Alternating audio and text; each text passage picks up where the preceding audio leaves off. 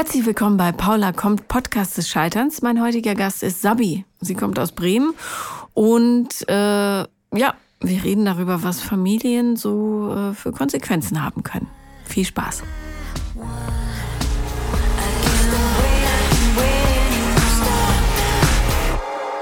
Herzlich willkommen, Sabi. Hallo. Hallo. Noch nie kam jemand von weiter her als du heute. Und das zur Weihnachtszeit. Ja. Äh, ja, genau. Ich bin aus Bremen gekommen Ja. und äh, habe gleich mal auf dem Weg meinen Bruder besucht. Der wohnt hier schon ein paar Jahre und ja, den noch nie hier besucht gehabt. Mhm. Auch eine komische Kombi, aber Ja. Und wie war es so, ihn ähm, zu sehen? hm, war in Ordnung. Also wir sehen uns seit Jahren irgendwie sehr, sehr wenig und haben uns äh, dieses Jahr einmal mit unserer Tante nochmal in Weimar getroffen und ähm, das ist ein paar Monate her, aber sind immer sehr verhalten mit ihm. Ne? Also Woran ja. liegt das? Distanziert sich sehr von ähm, Familie im Generellen. Also das ist, glaube ich, ein Thema, das ihn sehr aufregt. Und auch wenn er sagt, das ist nicht so und er beschäftigt sich damit nicht mehr mit so, aber ich glaube, er grenzt das schon so ein bisschen aus. Und ich glaube, ihn nervt auch, dass dauernd dieses ähm, Thema Familie immer wieder aufkommt im Gespräch, auch wenn man das gerne vermeiden will, aber es kommt halt immer wieder und ich, uns nervt das irgendwie beide, aber irgendwie Was ist mit der Familie? ähm, ja, sehr zerrüttet auf jeden Fall. Äh, viele Problemfälle, Alkoholiker und Schläger und solche Sachen hat sich sehr viel auseinandergetrennt und äh, wir haben immer noch sehr viele Probleme mit unserer Mutter. Und, Die äh, Alkoholikerin ist. die tatsächlich nicht. Achso, aber, aber eine Schlägerin. Auch nicht. Auch Ist nicht. Also eine der wenigen, die das halt nicht hat, aber Mhm. ähm, die ist sehr davon belastet gewesen, auch weil ihre Familie davon auch sehr geprägt war und das Mhm. hat sie an uns ausgelassen. Inwiefern? Ähm, als wir jugendlich waren, hat äh, sie, ich sag mal, sie war sehr manisch-depressiv, glaube ich, Mhm. ähm, hatte sehr schlimme Phasen und ähm, hat uns viel vorgeworfen und ähm, hatte auch Jobprobleme, die sie an uns ausgelassen hat und solche Sachen hat damals mein Bruder noch rausgeworfen und dann im Endeffekt gesagt, er war ja so frühreif und ist so früh ausgezogen. Und, Wie alt war er, als sie ihn rausgeworfen hat? Ich- unter 18 auf jeden Fall noch. Irgendwie 16, 17 oder so. Ich glaube, gerade in der Ausbildung. Und ähm, also im Endeffekt war es dann schön geredet. Er war, er war ja so, ne, so frühreif und so selbstständig und sitzt aber, hm, das stimmt nicht. Kommt er klar heute? ähm, ja. Also ich glaube, er hat dann auch lange, lange zu knuspern an allem und ähm, auch beruflich wusste er nicht so ganz, was er mit sich anfangen soll und solche Sachen. Aber Hat er jetzt einen Job? er studiert gerade Geschichte. Mhm. Und äh, das ist, glaube ich, auch so das, was er gerne wirklich machen möchte. Und ja, aber er, wie gesagt, Familie, das nervt ihn alles ein bisschen. Sagt, Aber ja, verstehe ich auch. Also da muss man sich ja dann auch irgendwann distanzieren, wenn die einen nicht in Ruhe lassen. ich glaube, deswegen ist halt, treffen wir uns auch sehr wenig, weil dieses Thema irgendwie automatisch immer aufkommt. Und äh, das nervt uns irgendwie beide und trotzdem kommt man nicht drum rum. Ist ein bisschen, weiß ich auch nicht. Hast du denn noch Kontakt mit deinen Eltern? Ähm, mit meiner Mutter wieder, ja. Mhm. Also ich habe den mal abgebrochen gehabt für ein Jahr von mir aus.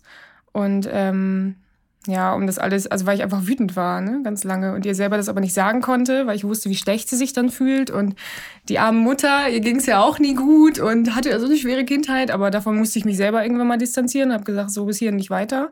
Und ähm, dann habe ich den Kontakt irgendwann wieder aufgenommen, aber das läuft jetzt quasi nach meinen Regeln und Mhm. so, wie ich das möchte. Und wenn ich keine Lust auf Kontakt habe, dann gibt's den auch nicht. Und ist es, ist es okay für dich? Seitdem so? läuft das ja. Mhm. Also seitdem schaffen wir es auch wieder zusammen Weihnachten zu feiern zum Beispiel und äh, uns regelmäßig mal, naja, unregelmäßig mal zu sehen. So alle zwei, drei Monate sieht man sich schon. Es gibt auch mal eine WhatsApp-Nachricht, die Hälfte davon ignoriere ich, weil mir das dann schon wieder zu viel ist. Aber ähm, seitdem ist okay. Schickt sie auch so Bildchen und Sin- Sinnsprüche? Ja. Ich habe das, will mir nicht, also es gibt wirklich Freunde und Bekannte von mir, die muss ich ignorieren, sonst drehe ich durch, was die immer für einen Quatsch schicken. Diese ganzen ähm, Briefchen, ne, die man immer so weiterschickt Ja, und äh, teil, teil an das an 20 20, Freunde und Ja, oder, oder diese, diese Fotos so. mit irgendwelchen witzigen Ah, ja. Unterschriften drüber. Mhm. Das, da ist meine Drunter. Mutter ein äh, großer Fan von, auch diese ganzen Kalendersprüche und sowas, Mhm. ne? diese Aufmunterungsdinger, die kleben auch überall bei ihr in der Wohnung. Ich immer denke, ja, toll, red dir das mal ein, dann, dann geht's ihr gut so. Naja, Aber ist ihre ihr Sache. Versuch. ich ignoriere ja. das immer einfach und antworte nicht drauf. Und dann, wenn sie es braucht für sich. Was ist deine Motivation gewesen, herzukommen?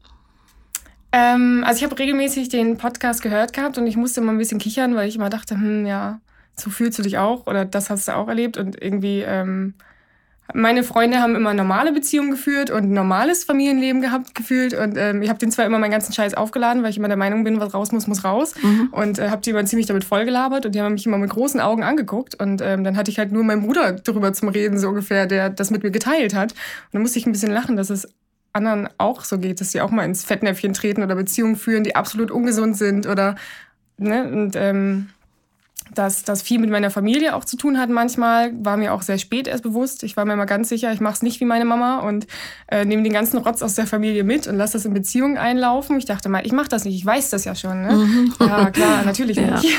Weil meine Mutti hat sich halt viel dadurch versaut, dass sie ihre Kindheit so mit rumgeschleppt hat. Und ähm, ich habe immer gewusst, ich mache das nicht. Nein, bei mir, bei mir wird das nicht so ja, Pustekuchen. wie, wie sind deine Beziehungen so? Wie war ähm, deine letzte Beziehung? Oder fangen wir vorne an. Wie war denn deine erste Beziehung, wo du gedacht hast, hä, das läuft jetzt aber nicht so, wie ich mir das vorgestellt habe? Also meine ersten Beziehungen waren immer sehr kurz. Mhm. Also so zwischen zwei Wochen und zwei Monaten. Und dann habe ich irgendeine Kleinigkeit gefunden, wo ich dachte, ah nee, das, das geht so gar nicht. Also, dass, ich, dass meine Mutter ähm, zwei sehr lange zerstörerische Beziehungen geführt hat, habe ich immer gedacht, oh nee, lieber keine Zeit mit jemandem verschwenden, und äh, mein Leben dafür aufgeben. Also sie war zum Beispiel zehn Jahre mit meinem Stiefpapa zusammen, der ähm, starker Alkoholiker ist und auch immer gesagt hat, für, für euch gebe ich das nicht auf, solche Sachen. Ja, Sehr liebevoll, ja. Ja, ich weiß. Also eigentlich ein netter Typ und ähm, ich liebe ihn immer noch sehr. Er ist für mich mein Papa so und ich feiere auch Weihnachten mit dem, aber solche Aussagen waren halt schon hart. Naja, aber wie schade für ihn. Ja, aber ich glaube, er hat ganz viel zu verknusen. Ich glaube, der hat so auch seine eigenen Probleme. Du wirst ja nicht suchtkrank, wenn du nichts zu verknusen hast. Also. Ja, richtig. Also irgendwas hat er und keiner weiß was, aber das muss er mit sich selber ausmachen. Ich nehme den Kontakt, den ich kriegen kann und dabei bleibst du noch. Aber die auch. sind die noch zusammen? Nein, nee. schon lange nicht mehr. Also okay. Und ähm, ja, wie gesagt, also es war halt, danach hat sie auch nie wieder eine, eine gesunde Beziehung geführt irgendwie. Und ich habe immer gedacht, ich mache das nicht. Und dementsprechend habe ich halt immer alles gleich weggeschmissen. So, ha, nee, du, du trägst die falschen Schuhe, geh mal lieber, das mit uns wird nichts so ungefähr. Ne? Also Schuhe waren schon Auslöser, um zu sagen, das ist nicht der richtige? Ja, nee, also so Kleinigkeiten manchmal. Ähm, war mit einem zusammen, der konnte noch nicht so richtig, wenn ihn was gestört hat, hat er das nicht gesagt. Das mhm. hat mich gestört und dann habe ich gesagt, mit dir kann ich keine Konflikte führen. Tut mir leid, das wird nichts. Mhm. Und bin dann gegangen, zum Beispiel. Oder es kam nicht gleich die brausende Liebe innerhalb von einer Woche und dann habe ich gesagt, ich, ich glaube, da, da, kommt nichts, das wird nichts, das gucke ich mir nicht weiter an. So, tschüss. Mhm. Und dann habe ich natürlich bei, dem, bei der falschen Person irgendwann mal gedacht, naja, Sabi, das machst du jetzt falsch, das ziehst du jetzt mal durch, es muss ja an dir liegen, das mhm. kann nicht sein und habe natürlich den Vorzeige-Kevin erwischt.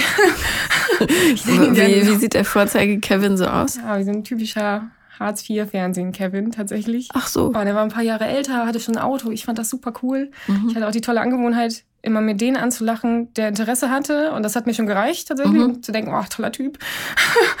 hat natürlich auch super funktioniert. Und der war so kaputt einfach. Also der selber hatte auch äh, hatte große Schulden, war spielsüchtig, hat seine Eltern beklaut, also richtig viel Geld auch, um das dann in die Spielothek zu schleppen. Mhm. Hat irgendwie sein Abi zweimal geschmissen und seine Ausbildung geschmissen und hat bei einem Kumpel auf dem Sofa im Flur gepennt und solche Sachen.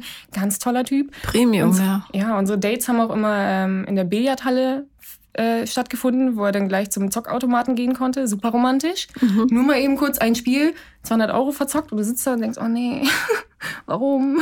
Wie lange warst du mit dem zusammen? Ein Jahr ungefähr. Ein Obwohl, Jahr? Ja, wo ich nach, eigentlich wusste ich schon direkt, dass er ein Idiot ist. Ähm, es hat auch schon so blöd angefangen. Der hat mich halt über Facebook damals angeschrieben. Unsere ersten drei Dates waren dann bei McDonalds oder so, ganz romantisch. Und jedes Mal wurde er von der Polizei angehalten und musste einen Drogentest machen auf Grund seines Fahrstils und wie er so ausgesehen hat auch. Mhm. Und? War schon traurig, weil ich musste immer lachen, aber so im Nachhinein hat das ja auch viel ausgesagt eigentlich. naja. Ja, nein, du hast halt äh, die Familie ausgetauscht gegen einen süchtigen Freund. Das ja, und dieser typische, den, den kriege ich noch mal hin. Mhm. Also theoretisch habe ich das auch irgendwie geschafft und mich dann aber getrennt. Wieso, wieso theoretisch? Was ist mit ihm heute? Ähm, weiß ich gar nicht. Also äh, damals habe ich mich, also ich habe ihm quasi eine, eine, Ausbildung noch angeschafft gehabt und habe mit ihm seine ganzen Bewerbungen geschrieben und sowas, war aber nicht so sein Traumjob und dann war zu blöd, einen Antrag für die Wohnung nochmal neu zu stellen, hat seine Wohnung wohl verloren und ist umgezogen zu seiner neuen Freundin, die er dann zwei Wochen später hatte und den Kontakt zu seinen Eltern, den ich damals wieder aufgebaut hatte, hat er auch wieder abgebrochen und ja, naja. Schade für Kevin. Ja, der hat sich auch damals mit meiner Mutter irgendwie noch angelegt gehabt. Ich habe den der hat ja bei seinem Kumpel irgendwie auf dem Sofa gepennt und ist dann da rausgeflogen, weil er sich wohl auch nicht so gut benehmen konnte. Also wie man sich eigentlich benimmt bei Freunden, bei denen man übergangsweise wohnt. Da ist man ja eigentlich höflich und nett und zuvorkommt und sagt, oh, danke schön. So, ich küsse dir die Füße. Hat er wohl nicht gemacht. Ist rausgeflogen und ist bei mir mit meiner Mama eingezogen. In einem Schuhschrank von Zimmer. Wo, da hat ein Bett reingepasst und das war's. Also war wirklich winzig. Und äh, hat sie dann noch irgendwie angeflaumt, er wird sich nicht wie zu Hause fühlen oder solche Sachen. Also wow. war nicht so der netteste. Wie hast du es ein Jahr ausgehalten? Ja, gute Frage. Ähm, also ich meine, du musst ja irgendwas in ihm gesehen haben. Was war es, wo nee, du also dachtest... lange nicht. Das Ding ist, er hat dann ja bei mir gewohnt ganz schnell. Und, und du bist dann ihn einfach nicht losgeworden, oder was? Ja. Also ich habe dann auch immer gesagt, naja, und wenn du deine Wohnung hast, und wenn du deine Wohnung hast, und dann mhm. hatten wir noch einen Riesenstreit, weil ähm, er deine Wohnung gesucht hat und immer meinte, ja, wenn wir ausziehen. Ich so, äh, davon war die, die Rede. Und da gab es ein Riesentheater. Der hat es auch immer geschafft, einem die Schuld so zuzuschieben. Mhm. Ich bin immer, wie gesagt, also wenn mich verstört, dann spreche ich das ja auch aus. Das habe ich bei ihm auch gemacht. Bin immer hingegangen, so, du, du, so geht das nicht.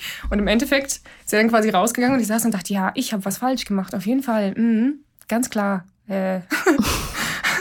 Immer wenn er da so aus der Tür war, saß ich dann und dachte, hm, wie ist das jetzt passiert? So, das stimmt ja gar nicht. So wollte ich das Gespräch nicht anfangen. Wie bist du ihn losgeworden dann? Ja, er ist dann ausgezogen und dann, ähm, unsere Trennung war auch ein bisschen lustig tatsächlich. Wir haben so einen Nebenjob gehabt, wo wir so Tannenbäume dekoriert haben für irgendwelche Feste, weil er das gerne machen wollte und mich überall mit hingenommen hat. Also ich konnte auch nirgendwo alleine sein, war ja furchtbar eifersüchtig natürlich auch. Mhm. Ähm, und dann war da wohl eine Weihnachtsfeier aber ich musste an dem Tag auf eine Beerdigung, weil von meiner besten Freundin ist die Mutter gestorben.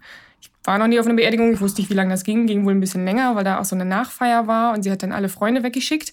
Und ähm, dann haben wir uns halt ganz lange noch unterhalten gehabt. Und dann fing das an, dass ich irgendwie eine Million Anrufe gekriegt habe und Nachrichten, so von wegen, wo ich dann bleibe. Wir wollen doch auf die Weihnachtsfeier. Und dann sag ich ja, ähm, ich bin auf einer Beerdigung und ich kann jetzt schlecht sagen, tut mir leid, aber wegen so einem billigen Nebenjob, Weihnachtsfeier, muss ich jetzt leider gehen komm klar mit deinem Schmerz, tut mir leid, war eine nette Frau mhm. und so. Macht man ja nicht. Naja, und dann ähm, haben wir uns irgendwie ziemlich gezopft und dann, das, das war irgendwann so der Knackpunkt, ne? wo du denkst, Alter, das kann doch nicht sein. Was tust du dir da an? Und dann habe ich halt gesagt, fahr dich alleine hin. Er hat dann natürlich keinen Führerschein mehr, weil er dauernd angehalten wurde und zu schnell gefahren ist und unter Alkohol gefahren ist und solche Sachen und ähm, brauchte halt mich zum Fahren. Und da dachte ich, so egoistisch musst du erstmal sein, dass du eine Beerdigung unterbrichst, um äh, deine Freundin dazu zu motivieren, auf eine Weihnachtsfeier zu fahren, wo du nicht mal hin willst, was ich auch 20 Mal gesagt habe. Das wurde natürlich ignoriert, war ja egal. Und ähm, dann habe ich gesagt, nee, mache ich nicht. Habe mein Handy ausgeschaltet, habe es ins Auto geworfen und bin dann mit besagter Freundin noch feiern gegangen, weil sie meinte, sie muss den Kopf frei kriegen. Am nächsten Tag bin ich dann einfach hingefahren, habe meine drei Sachen dann noch eingesammelt und dann war es das. Dann war er auch ganz wütend und meinte, ja, war klar, dass wenn ich ausziehe, wir uns trennen und solche Sachen. Und dann sitzt er ja, hättest du dich in der Beziehung mal besser benommen, wäre das gar nicht so klar. Aber der hat das nicht gesehen. Also der war so fokussiert auf sich irgendwie. Und das war deine letzte oder Beziehung? Mm, nein. Danach habe ich weitergemacht mit den äh, kurzzeitigen Beziehungen, die ich alle weggeschmissen habe. Mhm. Und hatte dann nochmal eine Beziehung, die ein Jahr lief. Das hatte ich, glaube ich, geschrieben, wo ich dann in San Francisco alleine saß. Ach so, nee, erzähl mal. ähm, das war auch so ein Typ, der, der hat quasi nur sich gesehen das war mir aber gar nicht so bewusst, weil ich ihn natürlich ganz toll fand, weil er hatte ja Interesse an mir. Wie hat er das Interesse bekundet? An sich? Nee, an dir. Ich meine, ich will nur wissen, was, wie niedrig ist dein, oh, nee, dein Level? Ich habe den über Lavu damals kennengelernt mhm. und nach dem ersten Treffen wollte er schon gleich Händchen halten und knutschen und ich dachte, oh toll, der mag mich, den mag ich auch. Mhm, ja. Und äh, war natürlich direkt verliebt. Natürlich. Und, äh, Was ja der Richtige ist. Direkt, ja, klar, direkt in diese Beziehung gestürzt und habe dann auch, weiß nicht, den morgens um vier immer zur Arbeit gefahren. und ähm, Warum, um Gottes Willen? Weil wir zu faul waren, mit dem Bus zu fahren. Das ist ja auch schwer in Bremen. Bremen ist ja so groß. Mhm. und äh, weiß ich nicht, dann, ja, so, so Dinge. Dann wurde ich einmal ja. geblitzt nachts und habe ich furchtbar aufgeregt und dann saß er da und guckte dich mit leeren Augen an und sagt, ja, äh, gehen wir jetzt zum Sport? und sitzt da, ähm, ich verliere gerade meinen Führerschein, ich brauche den für die Arbeit. Ja. Aber zum, du, du kommst schon mit zum Sport, ne? Mhm. Und dann musste ich immer mit ihm auf den Spielplatz gehen, weil er so Outdoor-Sportrotz machen musste. Und dann saß ich da immer toll, dass ich dafür extra nach der Arbeit hierher gefahren bin. Wie schön. Und dann hat er sich den ganzen Tag irgendwie selber im Spiegel angeguckt und war immer ganz, also ich glaube, er hat ein kleines Selbstbewusstseinsproblem gehabt. Er, er ist immer gelaufen zum Beispiel, ist aber so ein bisschen gehüpft Ich fand das furchtbar süß tatsächlich. Und dann ja. habe ich ihm das mal gesagt, ob ihm das bewusst ist und dass ich das ganz niedlich fand. Der Streit unseres Lebens. Weil? ja, fand er scheiße. Und hat dann rumgemeckert, ich würde ja nur an ihm rummäkeln und solche Sachen habe ich nie gemacht. Und würde ja immer nur das Schlechte sehen und äh, was ich denn hier so rummecker. Und dann war er den ganzen Tag beleidigt, weil ich gesagt habe, er hüpft ein bisschen beim Gehen.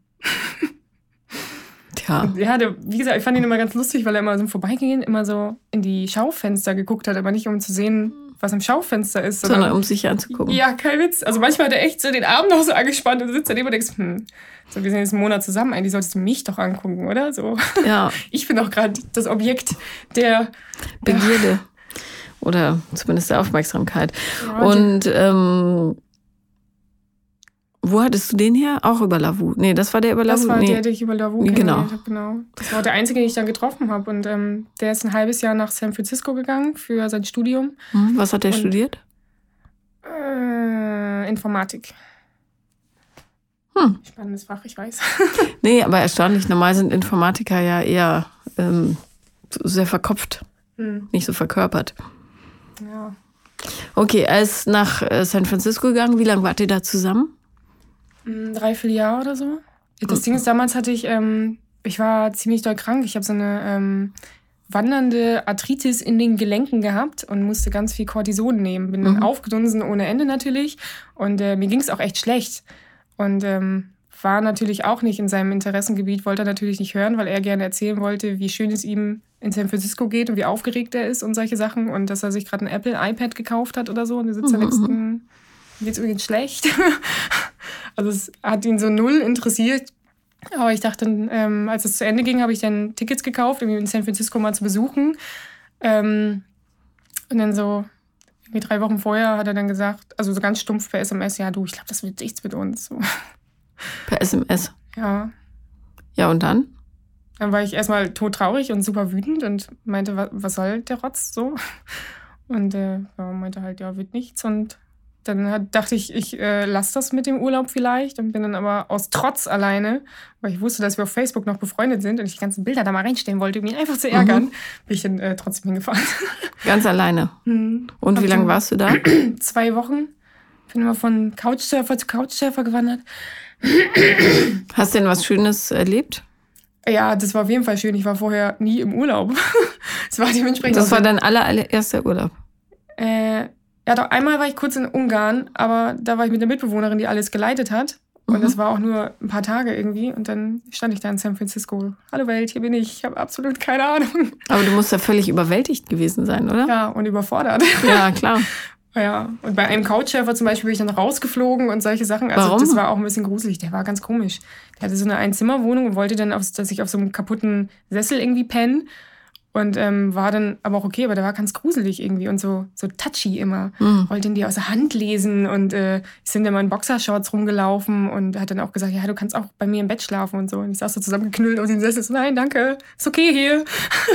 und äh, war dann irgendwie, glaube ich, auch beleidigt, dass ich, ich fand ihn einfach sehr unangenehm und der kam mir immer körperlich viel zu nahe. Das mochte ich immer nicht. Und ähm, hat mal ganz komischen Quatsch erzählt und ähm, konnte sich irgendwie keine Wohnung leisten, aber für 200 Euro ins Fitnessstudio angeblich gehen, aber trotzdem irgendwie so Puddingarme haben, wo du denkst, ja, das hat sich ja gelohnt. Mhm. Oder liest sie aus der Hand und sagt dann, ja, du bist ja auch keine sonderlich lustige Person. So, und du sitzt ja, der Spruch, der hat es jetzt gebracht, Dankeschön. So, darf ich doch in deinem Bett schlafen? Das, das habe ich jetzt überzeugt. So.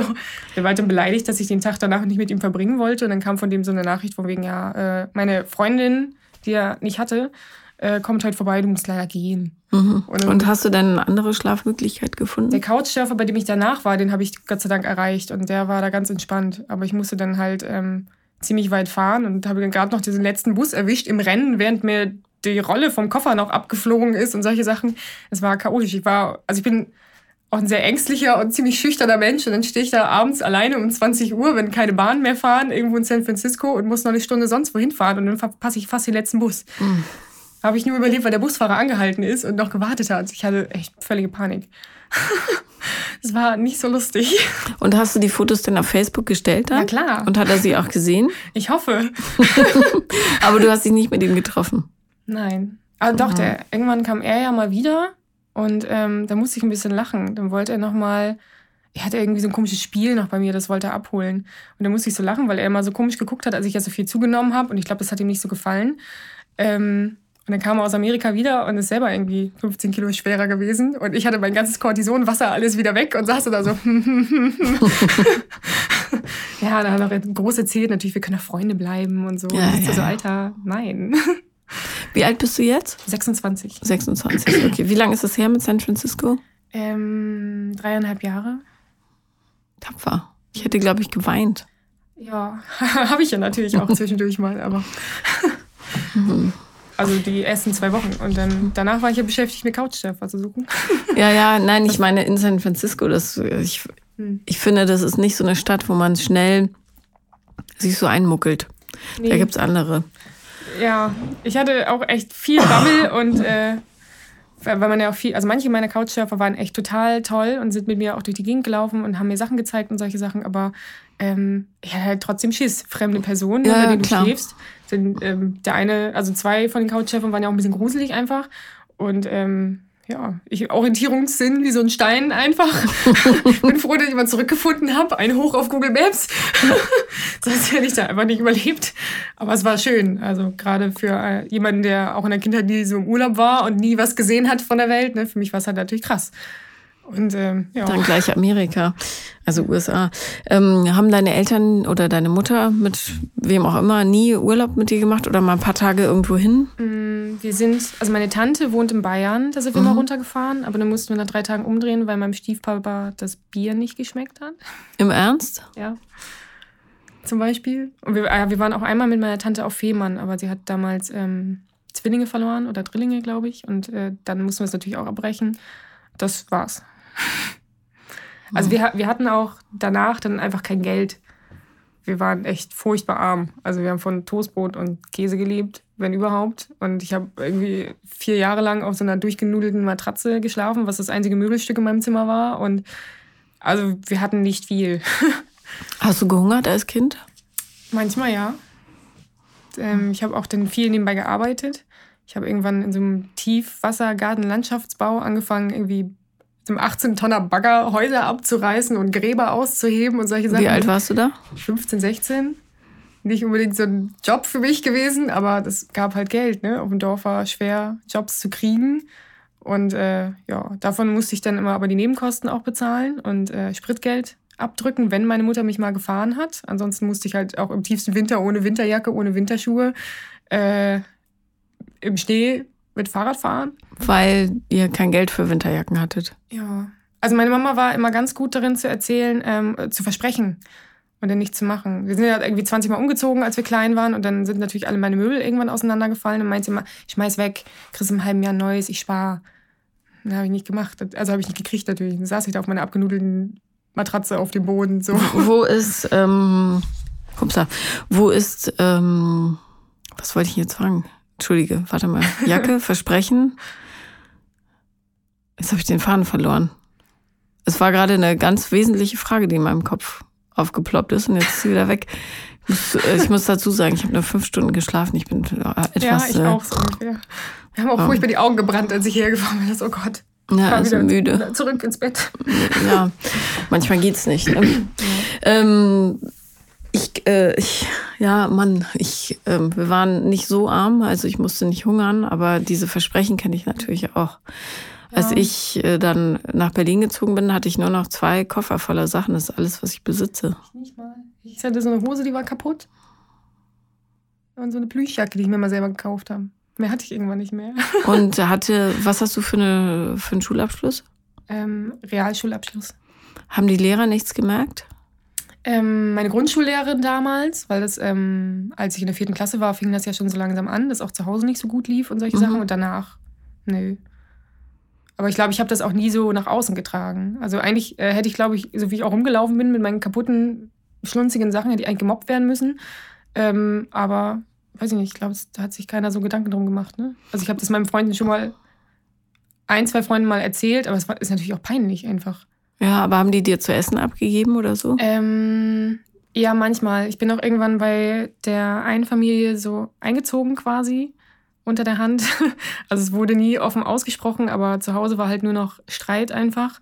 Und ähm, ich habe immer die Ausrede genommen, ich muss dann ja nicht mit dem Fahrrad fahren, weil das in dem Dorf ist, wo ich gearbeitet habe.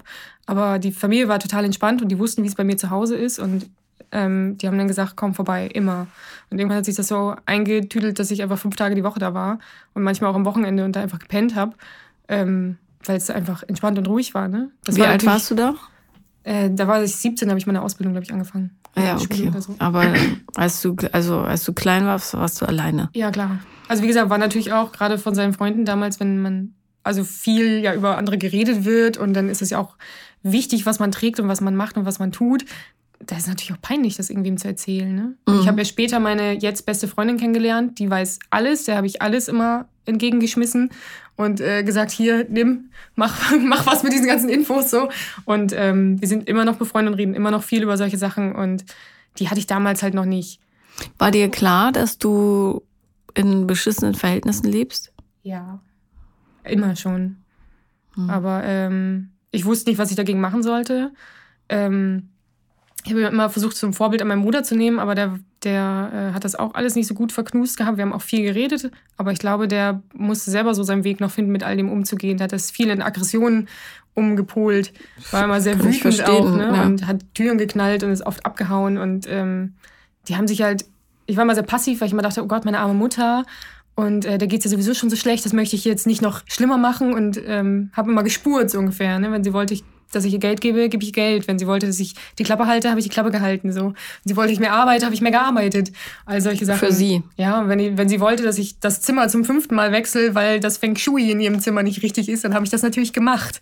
Und mein Bruder halt nicht. Der war da voll die Krawallbürste und ist da ganz oft gegen angegangen auch. Sie kannte aber immer Feng Shui. Hm? War es eine äh, esoterisch bewanderte Person? Ja, ich glaube, sie brauchte irgendwas, an das sie sich klammern kann, so ein bisschen. Ne? Die positive Energie, also die hat ja, also jobmäßig lief es nicht, beziehungsmäßig lief es nicht, bei uns lief es einfach nicht. Also war halt alles scheiße. Ist klar, dass du irgendwann frustriert bist und ich glaube, sie hat sich dann so ein bisschen damit das Leben schön geredet. So, wenn ich jetzt hier ein paar Kristalle in den Flur hänge, dann äh, kommt positive Energie und dann gewinne ich im Lotto und dann äh, kriege ich auch meinen Traummann. Hat sie auch manchmal so gesagt. Und sitzt da und denkst, ja, klar, Mama, genau so funktioniert das bei allen. Hat schon immer geklappt. Ach Mann. ähm, was machst du beruflich eigentlich heute? Ich bin Heilerziehungspflegerin. Was jetzt bei der Geschichte überhaupt nicht überrascht. ja. Äh, bist du da glücklich? Ja. Und verdienst aber auch kein Geld, oder?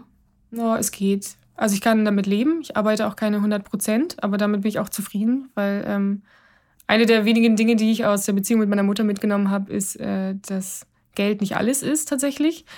Und äh, ich genieße die Freizeit, die ich dadurch habe. Und ähm, das Geld, das ich habe, reicht. Also ich komme damit gut klar. Ich kann gut ansparen auch. Und wir haben eine, dafür, dass Bremen ist, eine gut finanzierbare Wohnung. Tatsächlich. Mit wem wohnst du zusammen? Ähm, mit meinem Freund. Hm. Also seit ja, zweieinhalb Jahren sind wir zusammen und seit mhm. einem Jahr wohnen wir jetzt auch zusammen. Und das klappt gut? Ja. Kennt er deine Familie? Ja, natürlich. Ich habe den auch damit total zugemüllt, weil er kommt aus einer unfassbar harmonischen Familie. Ich habe schon gesagt, das ist mir schon manchmal ein bisschen zu harmonisch. So. Ähm, und äh, war am Anfang ein bisschen damit überfordert. Die sind so furchtbar nett und beziehen dich auch überall mit ein. Das konnte ich gar nicht am Anfang. Meine Familie, wenn wir Weihnachten feiern, sind wir zu dritt. wenn die Weihnachten feiern, sind irgendwie 15 Leute oder so. Das war mir schon echt ein bisschen viel und das habe ich ihm vom Anfang an gesagt. Ich wollte ja, dass er weiß, worauf er sich einlässt und warum ich manchmal schlechte Phasen habe oder auch, obwohl zum Beispiel das Treffen mit meiner Mutter gut lief, ich trotzdem furchtbar genervt bin von ihr oder solche Sachen. Und ähm, bin der Meinung, dass ein Partner sowas wissen muss. Klar. Also wenn man sich vorstellt, dass man irgendwie bis zur Rente zusammen ist oder länger, dann muss er solche Sachen halt wissen. Und er sagt auch immer ja, diskutiert damit mir auch drüber und sagt seine Meinung dazu und sagt, ja, ist schon, verstehe das alles und ist gut so, aber ich, der kann sich damit halt nicht so ganz auseinandersetzen. Ne?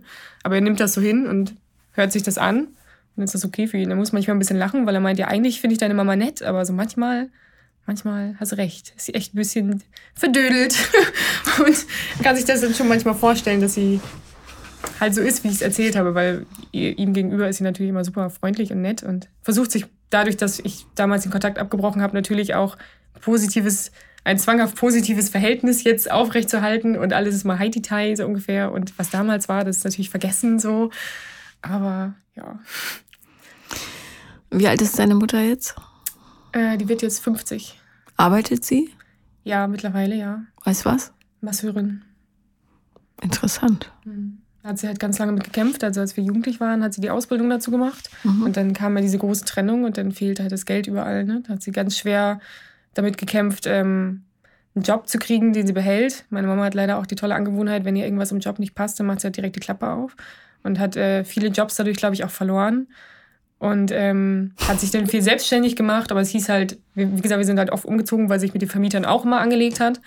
Und ähm, da mussten wir dauernd immer Werbung verteilen, 100 Jahre lang und äh, solche Sachen. Und naja, immer schön still zu Hause sein, weil sie dann ihr Massagezimmer zu Hause hatte. Und ähm, trotzdem hat überall immer das Geld gefehlt. Und, aber mittlerweile hat sie, ähm, ich glaube, so eine 75-Prozent-Stelle im Masseursalon und macht zu Hause auch ganz viel.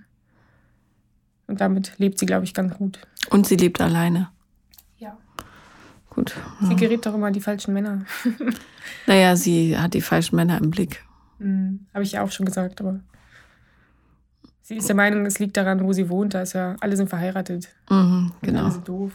Lass, äh, ist ja, ja, nicht deine Verantwortung. Nee, also ich habe mir auch gesagt, wenn ich wieder Kontakt mit ihr aufnehme, dann gehen mich diese Sachen alle nichts mehr an. Mhm. Also klar, wir reden und solche Sachen, aber ich gehe jetzt nicht nach Hause und mache mir da Sorgen drum oder viel Mitleid für sie, dass sie jetzt keine Beziehung führt oder führen kann oder schon wieder einen Typen abgesägt hat, wo sie dann sich auch wieder eingeredet hat, dass der schlecht ist, weil er mit ihr in den Urlaub fahren wollte, der Blödmann. So. Unverschämt. Frechheit.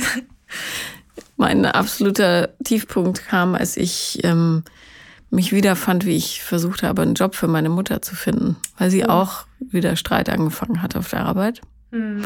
Oder, also sie ist ja in einer ganz, auf so eine ganz komische Art immer im Recht. Ja, natürlich, das wissen meine Mama auch. Aber, ähm, Natürlich hat sie recht, ja, klar. Ja, du kannst halt nicht, ah, es sind abgefahrene Geschichten passiert. Jedenfalls, da dachte ich auch, warum mache ich mir jetzt schon wieder so viele Gedanken und liege nächtelang wach, weil die ihr Leben verkackt? Genau. Das kann ich nicht das mehr. Das mache ich auch nicht mehr. Also gar nicht mehr. Wie gesagt, ich habe mir viele Gedanken drum gemacht. Sie hat ja auch innerhalb der Familie auch immer wieder Stress angefangen wegen dummen Sachen einfach. Da haben wir auch eine Weile mal drüber diskutiert gehabt und irgendwann habe ich mir einfach gesagt, oh, mach da, was du willst. Mhm. So, wenn du alle von dir wegstoßen willst und dann am Ende keinen mehr hast, dann, dann wein dich aber nicht bei mir aus, so ungefähr. Ne? Und äh, naja.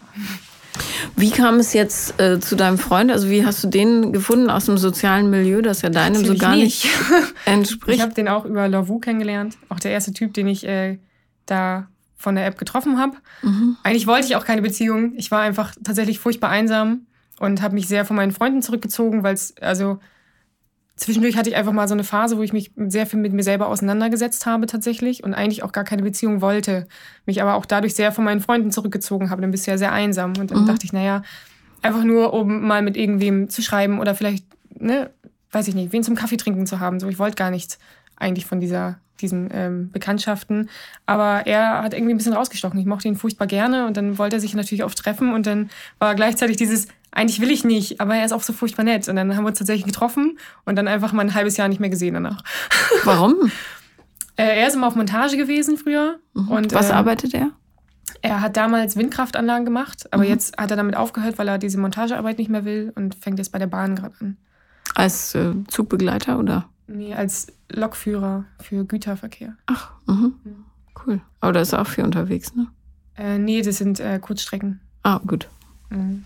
Aber wir, sagen wir so, es wäre auch nicht schlimm, wenn er länger unterwegs war. Ich fand diese Montagezeit immer ganz gut eigentlich.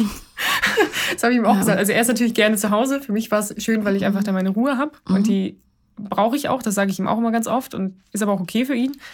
Ähm, äh, wenn ich das nicht habe, dann werde ich ziemlich schnell knautschig. Also wenn ich auf der Arbeit schon immer viel besabbelt werde und viele Leute um mich habe, dann brauche ich zu Hause einfach mal den Gegenpol mhm. und viel Zeit für mich. Arbeitest du mit Kindern eigentlich oder ja, mit Erwachsenen? Also mit Jugendlichen. Die sind, der Jüngste ist jetzt acht und dann fängt es von 13 bis 19 an. In einem Kinderheim, mhm. die aus Verhältnissen kommen wie dein. Nicht nur. Also eine ist zum Beispiel da, weil die ähm, Mutter schwer krank war und sich dann nicht mehr kümmern konnte zum Beispiel. Und die hat niemand anderen? Naja, ein schwerbehindertes Kind zu versorgen. Ach, das Mädchen ist schwerbehindert. Ja. ja okay. Die Mutter war halt sehr krank und hat dann irgendwann gesagt, ich kann mich nicht mehr kümmern im Moment. Also die kommt natürlich ja. vorbei und kümmert sich. Aber ähm, da die dauerhafte Betreuung zu Hause war dann nicht mehr mhm. möglich, ne? Solche Sachen. Aber ja, die meisten kommen aus kaputten Familien oder mit, von Eltern, die halt auch eine Beeinträchtigung haben und äh, sich dementsprechend nicht kümmern können. Ne? Viele verschiedene Geschichten kommen da zusammen. Wie hältst du das aus? Ähm, am Anfang habe ich ein bisschen damit gekämpft, wenn man sich die Geschichten so angehört hat. Früher habe ich in der Schule gearbeitet, da hat man das nur in Einzelfällen so ein bisschen mitgekriegt, tatsächlich, wie das zu Hause lief. Ähm, das belastet einen natürlich. Aber man versucht jetzt, also ich versuche jetzt mittlerweile das im Alltag äh, nicht so an mich ranzulassen. Klar, man denkt sich am Anfang, oh, du hörst die Geschichte, das ist aber furchtbar und schlimm.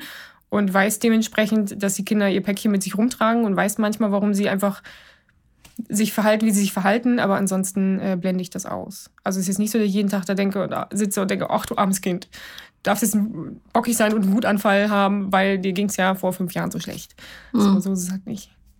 Und ich glaube, den Kindern fällt das teilweise einfacher, diese schlechten Zeiten äh, zu verdrängen auch, ne? Wegen ihrer geistigen Beeinträchtigung teilweise auch. Dass sie es entweder gar nicht verstanden haben oder ähm, sich da halt nicht bewusst Gedanken drum machen. Mhm. Ja, das kann ja auch manchmal segensreich sein. Mhm. Ähm, so, zurück zum Freund. Also, ähm, du hast ihn äh, ein halbes Jahr nicht gesehen. Genau, und dann hat, also hat sich irgendwie so ausgeschliffen. Ne? Also wir haben dann irgendwie gar nicht mehr geschrieben. Ich war dann die dann, dann erst die zwei Wochen in San Francisco. Ich habe den ja recht früh kennengelernt. Ach so, du kanntest ihn schon während du quasi so direkt nach der Ablösung von dem anderen. Ja, mhm. genau. Und dann ähm, hat sich das irgendwie so aufgelöst und dann irgendwann nach einem halben Jahr ich habe dann auch keinen mehr getroffen und keinen mehr geschrieben, weil ich dann dachte, naja, war doch zu früh einfach. Und es war auch gut, dass wir das damals nicht weitergeführt haben, weil ich habe ihm auch gesagt, das hätte dann einfach nicht funktioniert, weil mir dann klar gewesen wäre, die Trennung ist noch zu früh und äh, ich brauche noch Zeit für mich, sonst hätte halt nicht funktioniert. Deswegen war das, ist das so aus Versehen passiert, aber es war ganz, ganz glücklich für uns. Und dann hat er sich irgendwann mal gemeldet und meinte, hey du, war eigentlich damals ganz schön, warum treffen wir uns nicht nochmal? Ne? Und dann haben wir uns irgendwie noch sieben Mal oder so, glaube ich, noch getroffen. Also sind das relativ, also für meine Verhältnisse sehr langsam angegangen. Mhm. Wenn man davon ausgeht, dass ich äh, bei dem anderen, beim ersten Date gleich Händchen gehalten habe und solche Sachen. Ja. Ähm, Hast du bei ihm Händchen gehalten? Nee, sieben Mal nicht. Nee, die ersten sieben Male gar nichts. Einfach. Wir haben uns getroffen, wir haben uns nett unterhalten, wir haben Ausflüge gemacht quasi, ne?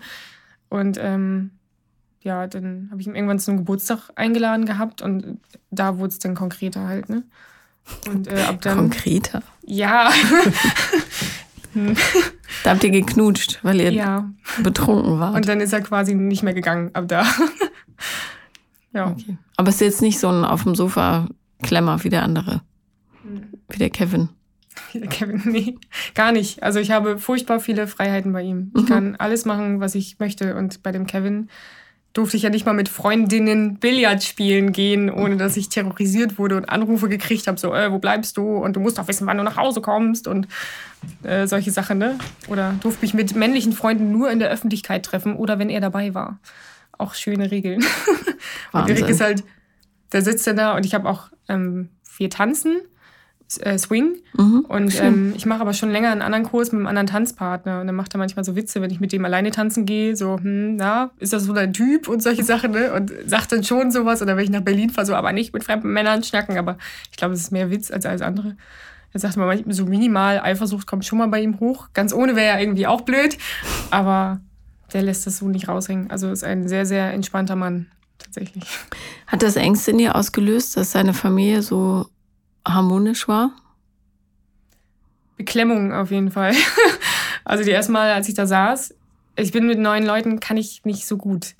Ich kriege dann ganz oft einfach kein Wort raus und meine Freunde glauben mir das manchmal mal gar nicht, weil ich mit denen natürlich sehr offen rede und äh, einfach viel raushau und wenn ich dann unter Fremden bin, dann rede ich einfach auch drei Stunden nicht. Und seine Familie gibt sich sehr viel Mühe und hat sich immer sehr viel Mühe gegeben, aber ich saß da natürlich immer in der Ecke und habe geschwiegen und dann kam irgendwie von der Seite das Kind angereicht und du sitzt da so, oh Gott, lass mich in Ruhe, weil die Cousine hat ein Kind. Und dann ist natürlich hier so, oh, guck mal, guck mal, wie süß, nimm mal meine Hand, guck mal, wie süß die beiden sind. Und dann sitzt da, Hilfe! und dann sag ich, komm, wir machen dies, Safi, komm, wir machen das. Und du machst jetzt mit den Mädels, machst du irgendwas? Und dann sitzt da, Erik, bitte, lass uns gehen.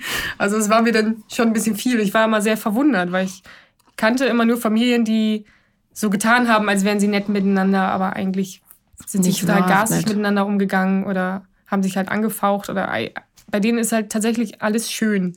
Und an Weihnachten das erste Mal ähm, war ich dann auch halt völlig überfordert. Es war so schön einfach. Und die, sie mögen sich tatsächlich alle. Ich war völlig überfordert davon. Und keiner ist besoffen die, auf den Küchenschrank Nein. zugetorkelt. ist das nicht schön?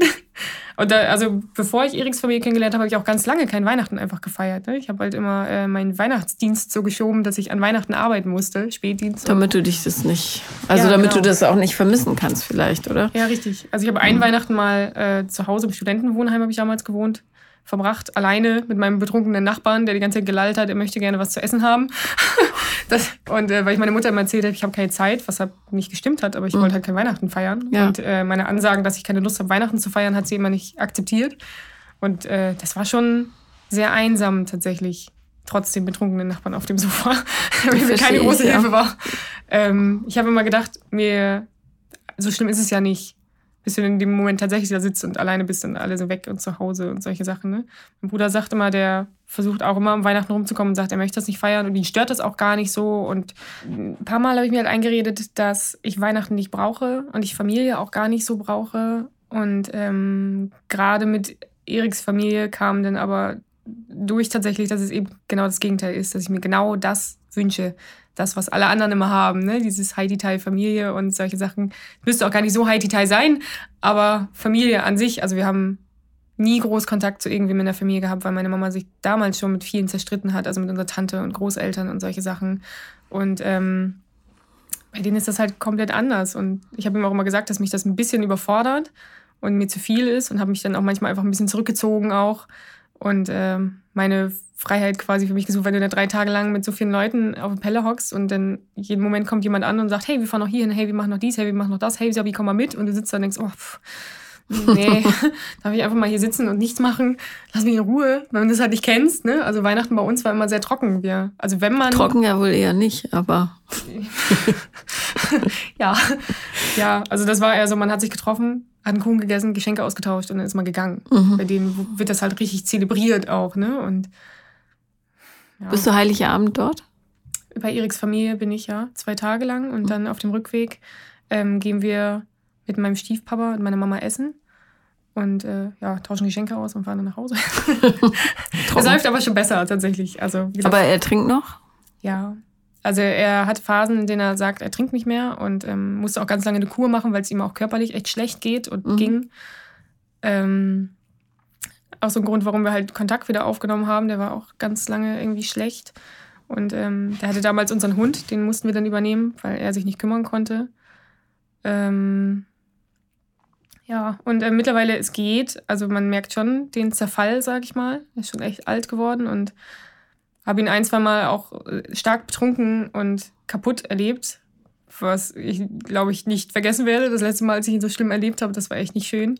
Aber es, es geht. Hm. Er hat immer so Phasen, wo er sich dann immer nicht meldet oder nicht ans Telefon geht. Dann weiß man schon, okay, da ist, ist schon wieder irgendwas. Aber wie gesagt, ich habe mir vorgenommen, das muss seine Sache sein. Also ich kann ihm da nicht helfen. Ich werde ihn ab und zu anrufen und wir werden Weihnachten zusammen verbringen. Aber seine Probleme sind seine Probleme. Da beschäftige ich mich nicht mehr mit. Ja. Genauso wie bei ihr halt auch. Ne? Hast du in der Familie deines Freundes Minderwertigkeitskomplexe, Gefühle? Also ich fühle mich da sehr gut aufgenommen und in dem Moment, in dem ich da bin, genieße ich das sehr und ähm, genieße es auch sehr, dass man sich mittlerweile gut, gut kennt einfach und ähm, ja, man sehr integriert ist einfach. Ne? Ich mich nicht mehr so an Erik selber klammer, sondern äh, mich da frei bewegen kann. Mhm. Wenn das alles aber vorbei ist, dann ähm, kommt immer dieses kleine schwarze Loch. Warum war das bei dir nicht so?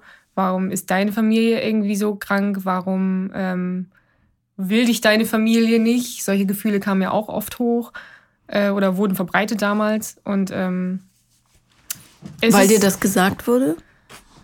Äh, anders. Also erstmal, wie gesagt, dieses von meinem Stiefpapa, das, das Trinken gebe ich für euch nicht auf. Mhm. Und dabei haben wir da halt gelebt, seitdem wir echt relativ klein waren. Von meinem ähm, richtigen Vater, der sich ewig nicht gemeldet hat. Und ähm, der uns dann, hat er Kontakt aufgenommen und uns dann wieder fallen gelassen. Ähm, das hat bei meinem Bruder zum Beispiel auch großen Knicks hinterlassen. Ich weiß noch, wie er damals vor der Tür stand und eine Stunde lang gewartet hat, dass er ihn abholt und dann kam er einfach nicht und hat sich auch nicht gemeldet. Es war also eine Filmsituation wirklich, wie er da saß und echt traurig war. Und dann ist er irgendwann super wütend reingegangen, hat auch erstmal nicht mehr geredet und. Schrecklich. Ich glaube, seitdem haben die auch nicht mehr so richtig Kontakt. Wie alt war er da? 15. Hm. Ja, der hat sich halt auch irgendwann gemeldet und hat dann große Versprechen gemacht. Ne? Und dann Und im Endeffekt hat er dann gesagt, er hatte irgendwie Bauchschmerzen oder so. Deswegen konnte er sich nicht melden. ja. Ja, solche Sachen, ne? Und ähm, ist auch wieder in seine, also unser Vater ist in seine alten Muster auch wieder zurückgefallen und hat es überhaupt nicht gesehen. Also hat dann seine neue Freundin verprügelt und die haben dann auch betrunkene Geschichten erzählt und solche Sachen. das ist der Schläger ja. und auch ein Säufer. Ja. Hat dein Bruder ein Drogenproblem? Mm, das weiß ich nicht. Also ich weiß, weiß, dass er relativ, also phasenweise relativ viel getrunken hat und hat er mir auch letztens erzählt, dass ähm, er da keine Lust mehr drauf hat, dass er quasi, als er 13 war, bis vor kurzem immer regelmäßig getrunken hat. Also, naja, regelmäßig, aber dass er auf diesen ähm, Zustand einfach keine Lust mehr hat und auf den Kater und solche Sachen. Ne? Und ich weiß auch, dass er hier und da mal Sachen ausprobiert hat und ähm, das nicht unbedingt immer gut ausging. und äh, ja. Mhm. Ob er jetzt ein richtiges Problem damit hat, weiß ich nicht. Also so eng ist unser Kontakt, glaube ich, nicht. Wäre ja nicht überraschend bei der Geschichte. Das ist das Traurige daran, dass sich das immer so fortsetzt. Ja. Eigentlich müsste er es besser wissen, ne, denkt man immer. Weil eigentlich weiß er das, dass es halt in der Familie so ähm, verbreitet ist und dass es halt eigentlich dumm ist. Aber ich glaube, es ist seine Wut. Also er ist sehr wütend einfach. Ich bin immer sehr verkopft und er ist sehr wütend. Mhm. Das war schon immer so. Also früher hat er auch so Löcher in die Türen geschlagen und solche Sachen, ne? Und hat alle Dinge kaputt gemacht. Also hat er Dinge durch die Gegend geworfen und solche Sachen. Was man total verstehen kann. Ja, fand immer alles und jeden irgendwie scheiße und hat jetzt immer noch so Phasen, wo er sagt, er hat einfach keinen Bock auf Menschen gerade. So generell möchte niemanden sehen. Und hat jemand von euch jemals eine Therapie gemacht? Meine Mutter und mein Bruder ja. Du nicht? Nö. Neigst du denn zu Depressionen? Mm, also ich glaube, ich hatte mal eine Phase, ähm, das war so ich glaube, da bin ich aus dem Studentenwohnheim gerade ausgezogen. Da waren, wir, waren auch immer viele Leute, man war immer viel beschallt und solche Sachen. Und dann war ich in der Zweier-WG, wo ich viel alleine war. Und ähm, da habe ich mich dann tatsächlich mal auf den Arsch gesetzt und wie du in deinem letzten Podcast, glaube ich, gesagt hast, die Hosen runtergelassen vor mir selber. Mhm. Und ähm, ja, das, das war eine schlimme Zeit. Also ich glaube, nach außen hin habe ich das nicht so getragen. Also mein, in meinem Job war das kein Thema und gegenüber meinen Freunden ja, habe ich mich auch sehr zurückgezogen und ähm, hatte auch hier und da mal kleine Panikattacken tatsächlich. Ähm, habe auch in der Zeit den Kontakt zu meiner Mutter abgebrochen, habe mich hingesetzt und habe angefangen, Briefe zu schreiben, Texte zu schreiben, solche Sachen. Und äh, ja, lag manchmal auch einfach das Wochenende im Bett. So, und habe nichts gemacht und mich nicht bewegt. So, und habe echt in, in, meiner eigenen Suppe bin ich versauert. So. Und äh, irgendwann kam dann der Punkt, an dem es okay war, an dem ich mich selber quasi für mich ausgesprochen hatte dann dachte ich natürlich, toll, ich bin geheilt, sage ich mal. Das, das hält jetzt mein Leben lang an. Ist natürlich nicht so. das muss ich auch leider sehr hart lernen. ähm, ja, aber das hat mir sehr gut getan. Also ich habe damals viele Briefe geschrieben, an meine Mutter zum Beispiel. Ich habe die nie abgeschickt. Ich habe die ähm, in einem Buch gesammelt gehabt und später auf dem Laptop. Und ähm, habe die dann aber irgendwann weggeschmissen, gelöscht, alle. Also ich habe die mir noch zwei, dreimal durchgelesen, weil die Gedankengänge, die wandern sich ja auch. Und jedes Mal denkst du dann, okay, so war das, hm, gut. Und dann habe ich sie irgendwann halt gelöscht. Und habe dann aber letztens ähm, wieder damit angefangen. Weil, also es kommt ja, es wird immer wieder hochkommen. Ja, ne? hebt die auf. Wieder Gedanken drum, nee, möchte ich gar nicht. Aber du kannst daran äh, deine eigene Entwicklung sehen. Mhm. Und auch den Verarbeitungsstand quasi. Ja. Wie gesagt, dachte ich am Anfang auch, aber ich glaube, ich hatte es gestört, dass sie im Haus waren. Mhm. Damals dann auch als, ähm, dann hatte ich ja diese eine Beziehung mit dem aus San Francisco da. Und ähm, dem habe ich das dann damals mal erzählt, weil ich dachte, ich könnte ihm das erzählen. Und seine erste Reaktion waren spitze Ohren. Und äh, wo ist denn das Buch? Kann ich das mal lesen? Mhm. Und ich sitze da denke, ähm, nein, das ist ja wohl so das Privateste, was es gibt. Und ich schreibe das ja extra so auf und verstecke das, damit ich eben frei schreiben kann. Damit ja. ich nicht gucken kann, wie ich was ausdrücke oder ich könnte jemanden verletzen, wenn ich das schreibe, sondern da kommt wirklich der ganze Müll, der mich nervt, ungefiltert hin. Und äh, bei dem hatte ich dann immer Bammel, dass er tatsächlich irgendwann mal dieses Buch sucht und findet mhm. und merkt, wie zerstört ich bin quasi. Und dann habe ich es lieber weggeschmissen auch. Also ich habe es noch ein paar Mal durchgelesen und dann habe ich es weggeschmissen. Hast du Sorge, dass du zu zerstört bist? Manchmal ja. Wie äußert sich das? Mm, ja, ich glaube, das mache ich immer sehr viel mit mir selber aus. Ne? Und ich beobachte zum Beispiel meinen Freund immer ganz viel. Wenn ich ihm Dinge erzähle, gucke ich immer, wie er reagiert. Ob er jetzt die Augenbraue hochzieht und denkt, oh, wen habe ich mir da denn angelacht, so ungefähr, ne? Oder da, das ist immer eine Schrullige. Oder ob ihn das überhaupt interessiert. Ähm, bei meinem Ex-Freund war es zum Beispiel, der, den hat das einfach nicht gejuckt, ne? Ob es mir schlecht ging oder nicht. Oder ob ich Dinge zu verwursten hatte oder nicht. Wichtiger war, dass sein Bizeps wächst. Ja. so. Und äh, das ist bei ihm halt nicht der Fall. Also er hört sehr aufmerksam zu, ihn interessiert das sehr. Und ähm, wie gesagt, er selber hat halt diese Erfahrung nicht, findet das Thema aber, glaube ich, sehr interessant und meint, für mich ist es wichtig und das soll es auch sein. Und ähm, wenn ich meine Freizeit brauche oder mich damit auseinandersetzen muss oder meine, eine schlechte Phase habe, dann ist das so. Mhm. so. Kann damit gut umgehen.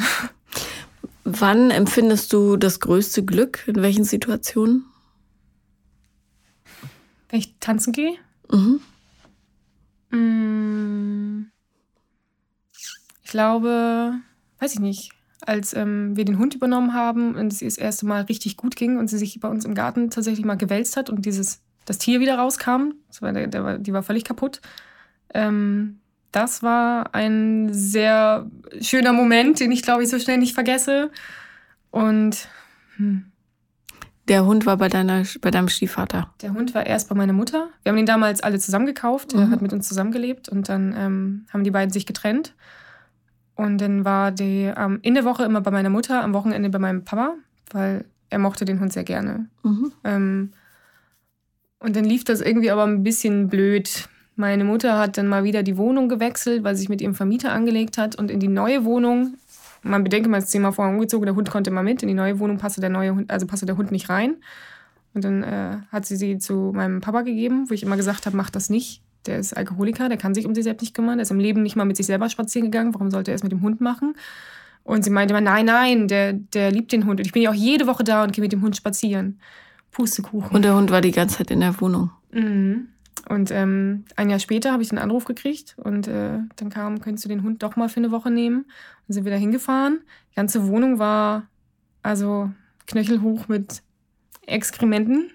Es war richtig, richtig schlimm. Mein Stiefpapa war 20 Kilo leichter, hat ähm, kaum Wort rausgekriegt, hat vergessen, sich eine Hose anzuziehen und stand da und so, oh, oh, oh, also ganz komische Stimme auch gehabt. Es war furchtbar. Ich habe furchtbar viel geweint. Es hat übelst gestunken nach Rauch und Alkohol und, naja, Hundekot halt. Der Hund war völlig zerfusselt. Die hatte Rückenschmerzen ohne Ende, die nicht behandelt wurden. Die war ähm, halb blind und taub, was keiner wusste, scheinbar. Das kann man ja auch nicht bemerken irgendwie.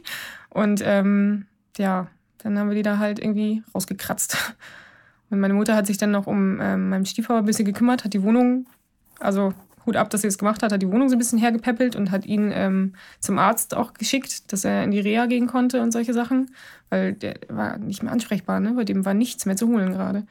Und ähm, ganz schlimmer Moment, wenn man seinen Papa so sieht. also ich wusste, dass er ein Problem hat und ich habe ihn schon betrunken gesehen, aber das war echt der Tiefpunkt und dann ja, haben wir den Hund mit nach Hause genommen und gewaschen und zum Arzt gebracht und solche Sachen. Und äh, dann dachte ich an dem Tag noch, die stirbt mir. Die hat wohl Müll gefressen bei dem auch und hat, es gibt vom Beefy, die haben so eine Plastikfolie drumherum, mhm. hat sie mir ausgekotzt. Das komplette Ding. Und ist dabei irgendwie alle Viere von sich gestreckt und ich dachte, die stirbt, ey. Ich habe Rotz und Wasser geheult. Wegen dem Hund. So, alle anderen waren so, euer Problem, ihr macht das jetzt. Macht, was ihr wollt. So, aber das habe ich ziemlich mitgenommen. Weil der Hund, den haben wir einfach schon sehr lange und ich wollte den immer haben und habe immer gesagt, der kann sich nicht kümmern. Und dann habe ich meine Mutter irgendwann wieder kontaktiert und gesagt, so was erzählst du eigentlich für eine Scheiße? Jede Woche fährst du dahin und gehst mit dem Hund spazieren. Das ist nicht in einer Woche passiert. Ja, nee, der, der hat mich ja nicht mehr reingelassen, kam dann. Sie hat einen Haustürschlüssel.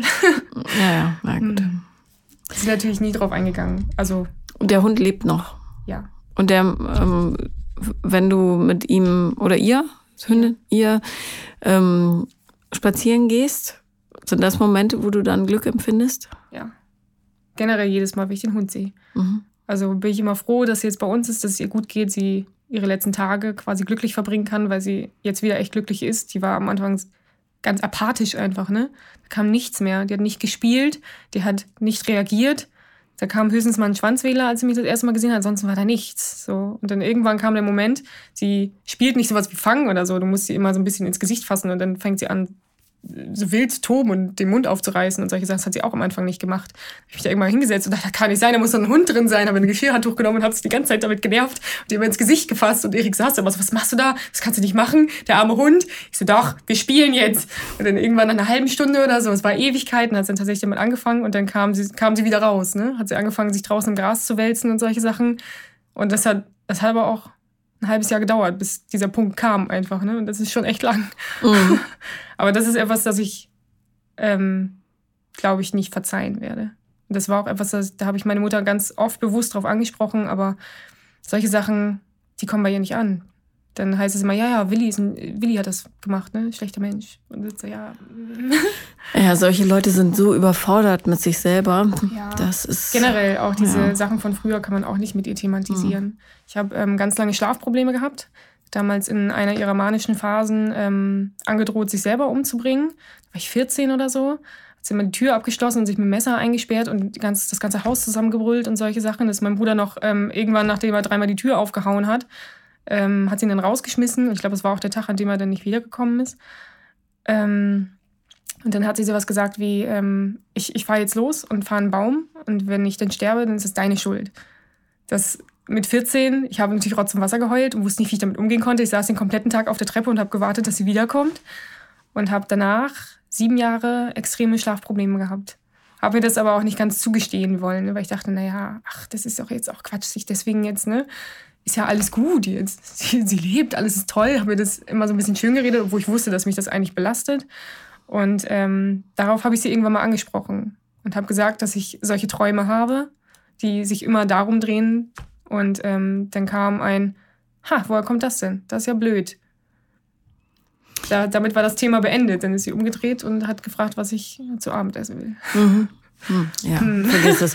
Das ist, da musst du keine Energie reinstecken, weil da wird nicht nee. das rauskommen, was genau, du dir Genau, aber ich habe halt echt lange ja. gekämpft, diesen Satz aus mir rauszubringen und dachte, na komm, jetzt reden wir da mal drüber was auch nicht so einfach war. Also, wie alt war ich da? 16 oder so? Mhm. Das ist ja auch kein einfaches Thema, gerade weil ich wusste, wie sehr sie das belastet und ich wollte sie ja nicht belasten, weil ich wusste, dass es ihr schon schlecht genug geht. Aber das musste mal raus und dann war ich halt furchtbar zerstört, dass sie das nicht so aufgenommen hat. Oder aber in ihrem Blick habe ich eigentlich gesehen, dass sie weiß, was ich meine. Ja, ja, na klar. Mhm. Aber, aber die, die dann, sind so gefangen in sich. Das ja. Sie wollte mhm. irgendwann das Thema, glaube ich, nochmal aufgreifen, als ich den Kontakt abgebrochen habe.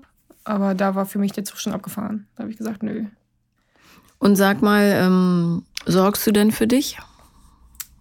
Inwiefern sorgen? Dass es dir gut geht. Achtest du darauf? Mache ich mir auf jeden Fall auch viele Gedanken drum. Auch ein Grund, warum ich zum Beispiel keine Vollzeitstelle haben will, weil ich diesen Stress, diesen extra Stress einfach nicht brauche. Ich möchte meine Freizeit haben, ich möchte meine Zeit genießen. Ich möchte nicht äh, mich kaputt krüppeln und arbeiten und dann am Ende trotzdem nicht glücklich sein. Also mein Bruder und ich haben das gestern auch thematisiert. Wir sind äh, sehr reflektierte Menschen, glaube ich. Also wir setzen uns schon öfter mit uns selber hin und sagen, okay, an diesem Punkt, wie glücklich bin ich, was muss ich ändern oder eben nicht. Und ähm, damit fahre ich ganz gut. Und so wie es ist, bin ich sehr zufrieden. Also auch mit dem Kontakt mit meinen Eltern und solche Sachen, das läuft momentan so, wie ich das möchte. Mhm. Gut, das äh, wäre mein Wunsch zum Abschluss dieses Gespräches, dass du mir versprichst, dass du immer darauf achtest, dass es dir so gut geht, wie es möglich ist. Das habe ich vor. Gut. Okay. Dann herzlichen Dank, dass du dich auf den weiten Weg gemacht hast. Ja, danke, dass ich hier sein durfte. Das war Paula kommt, Podcast des Scheiterns. Und wenn ihr auch mal dabei sein wollt, dann schreibt mir an paulalambertmail at gmail.com. Bis dann. Tschüss.